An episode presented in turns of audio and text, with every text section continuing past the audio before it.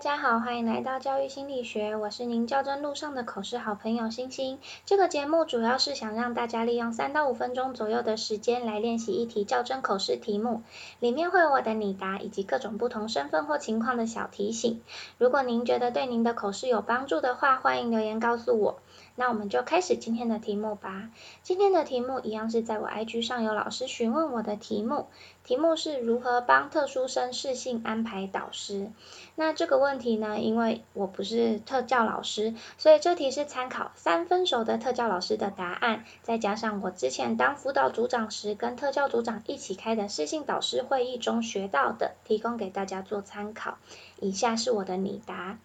感谢委员的提问。在我目前服务的学校中，关于特殊生的适性导师安排有三个阶段。第一个阶段是提供二四年级导师特殊生适性量表，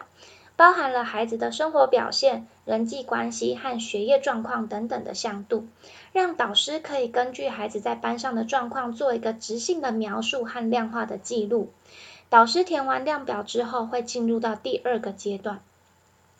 第二阶段，我们会跟辅导主任、特教组长跟新旧导师一起召开特殊生的适性导师会议，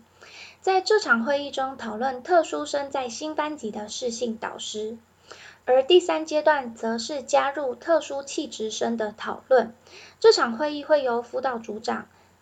辅导主任、特教组长以及教务处负责编班作业的注册组长共同参与。在这个阶段的讨论会确定特殊生和适性。特殊生和特殊气质生的适性导师，在我目前服务的学校，由于很注重适性导师的安排，所以特殊生在普通班级中大多都能受到适性的照顾跟指导，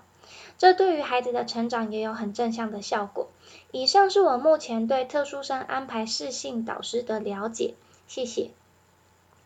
好，因为我不是专业的特教老师，所以这题真的仅供参考。如果是特教老师，这题可以举个实际的案例，或是说明让你印象比较深刻的安排适性导师的状况。例如说，孩子安排适性导师之后的成长啦，或是你们在安排适性导师时遇到的困难。不过，如果讲到困难，最后就一定要说到正向的解决方案。那我今天的分享就到这，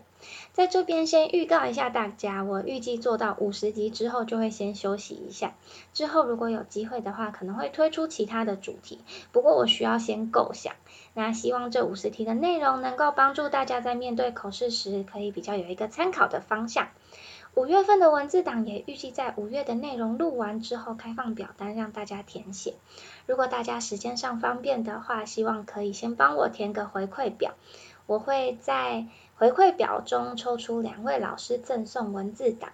那回馈表我会放在嗯说明栏，如果没有办法点的话，请大家到我的 I G H S I N T E A C H E R，我会把回馈表的链接放在首页，谢谢大家，那我们就下周再见喽，拜拜。